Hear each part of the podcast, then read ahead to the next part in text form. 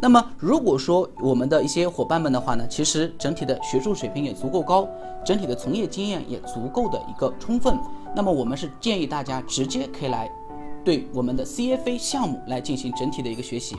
那么 CFA 项目众所周知，这是 CFA 协会最著名的一个考试认证项目，也有全球金融第一考的一个美誉。那么我后面的话呢，会详细的来给大家介绍一下，它为什么叫做全球金融第一考，它肯定是有对应的一个原因的。那么除此之外的话呢，其实 CFA 协会还运营的一个证书，那么这个证书项目呢，我们叫做 CIPM 证书，那么它的全称呢叫做 Certificate in the Investment Performance Management，所以它是一个业绩度量的证书。通常来讲，这个证书的话呢，衡量的是我们的投资表现。那谁来衡量投资表现呢？如果基金经理自己来衡量投资表现，那我们说，啊，这也未免觉得太太过于拙劣了。那通常来讲，自己来衡量自己的业绩，这不就有点像自己又是足球运动员，自己又是裁判了吗？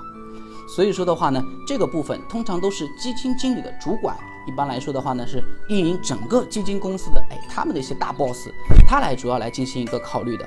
所以的话呢，它主要是面向投资机构，个人的话呢，一般也很少去对这样的一个证书呢进行非常系统的学习啊，除非呢你在这个机构里面已经担任了一个非常主要的角色了啊，那我们才去学习这样的一个证书。